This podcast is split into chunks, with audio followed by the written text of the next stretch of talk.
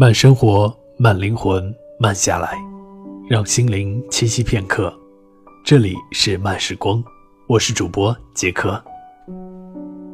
本期节目呢，是我在慢时光栏目的第一期节目，很开心能够和大家相约每周二晚间，一起分享文章，聆听他的声音。今天要和大家分享的文章是来自国馆，那个四十岁离婚七次的女人。给你的人生提个醒。小说《我不是潘金莲》讲了一个荒诞的故事：一个女人因为一件烂事和一个烂人纠缠了一辈子，也过烂了一辈子。农妇李雪莲为了生二胎，商量和化肥厂工作的丈夫假离婚，丈夫却趁机和发廊的姑娘结婚。李雪莲有苦说不清，上法院起诉前夫，让法院判他们是假离婚，然后复婚，她再跟这个畜生真离婚。结果李雪莲败诉，抗争无望，吃尽苦头后，李雪莲只要前夫说句实话便作罢。前夫一口咬定，死不承认，扯出李雪莲结婚时不是处女，当众嘲笑：“我咋觉得你是潘金莲？”因为这句话，李雪莲决定上访。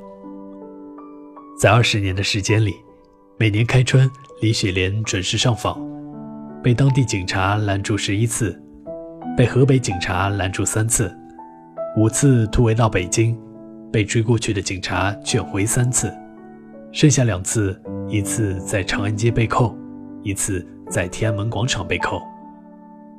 她长得漂亮，可以找到更好的男人。他手艺精湛，可以赚更多的票子；他头脑聪明，可以过更好的生活。可除了和前夫死磕，他二十年生命没有任何意义。他本有一手别人羡慕的好牌，却硬是打出了潦倒不堪的烂局。为了一句话，为了一口恶气，为了一件烂事，他纠缠了一辈子，折腾了一辈子。也过毁了一辈子，很荒诞，也很现实，但每个人都可能是李雪莲。为了一些毫无意义烂事纠缠一辈子。挪威心理学家诺德斯克曾在军队服役一年，一次突然的军事演习，由于时间紧急，诺德斯克来不及系好鞋带，便匆忙上场集合。就在他准备俯身系鞋带时，演习开始，从那一刻起，诺德斯克无时不在想那根没系好的鞋带，万一松掉绊倒自己，闹出笑话，该如何是好？就这样，他一直无法集中精力，结果不幸发生，诺德斯克左腿中弹受伤，而事实上，那根鞋带一直很好的系着。后来，诺德斯克根据这一经历，提出了著名的心理学定律。心理野射论：我们大脑往往容易为一些不相关的小事纠缠，而导致精神无法集中或者注意力发生偏差。你越在意，偏差就越严重；你纠缠的越久，事也就越烂。如果你和烂事纠缠一辈子，那么你永远都陷在廉价的生活之中。就像刘震宇小说《一地鸡毛》中小林夫妇，为了一斤馊掉的豆腐。能引发一场家庭大战。小林因为赶着去单位上班，买回的豆腐忘了放冰箱里，结果馊掉了。小林的老婆先下班回家，看到了馊掉的豆腐，将怒气对准了小林：“买回来豆腐不放在冰箱里，存的什么心？”小林本就丧气，因为买豆腐迟到，还被新来的大学生抓住。也是一腔的火气，一斤豆腐馊了就馊了，谁也不是故意的，何必说个没完没了？就这样，两个人吵了起来。本来吵就算了，小林又把去年打破暖水壶的破事提出来，老婆这下火了，把小林上月打碎花瓶的事也拿出来说事，一场家庭大战就这样无可挽回的爆发了。买豆腐的事没纠结完，买大白菜的事又来了。因为囤积大白菜，两人伤透了脑筋，又是排队又是储存。面对剩下的几根小棍棍，小林和小林老婆都发誓，等秋天再不买大白菜了。可一到秋天，看着一堆堆白菜那么便宜，政府在里边又有补贴，别人家一车一车推，自己不买又感到吃亏。为了几毛钱能把人急出心脏病来，就像刘震云说的，这种矛盾交集心理。小林感到是一种折磨，其心理损耗远远超过了白菜的价值，这更是现实的写照。每个人的心里都装着一对小林夫妇，为了要回一块钱，能和公司司机大打出手；为了一块变质的牛肉，能够和饭店老板理论半天；为了一只摔碎的碗，能和老公冷战一星期。每天的生活无非就是买豆腐、买白菜。吃饭、睡觉、洗衣服，对付保姆、弄孩子。至于宏图大志、事业理想，那都是狗屁了。到了晚上，连一页书都不想翻。人就是这样被消磨殆尽。人生最大悲剧就是和一个烂人为了点烂事纠缠了一辈子。基本上，你已经丧失了其他的可能性。经济学上称之为机会成本。为了得到某种东西而所要放弃另一些东西的最大价值，也就是说，同样的资源你怎么分，同样的抉择你怎么做，可以看出一个人的智慧和层次。如果你为了已经馊掉的豆腐和女友斤斤计较，最后导致分手，你俩的爱情和你的爱人也就值已经馊掉的豆腐。如果你为了一个打碎的花瓶，把孩子打得不敢大声说话，那么你孩子的勇气也就值这个花瓶了。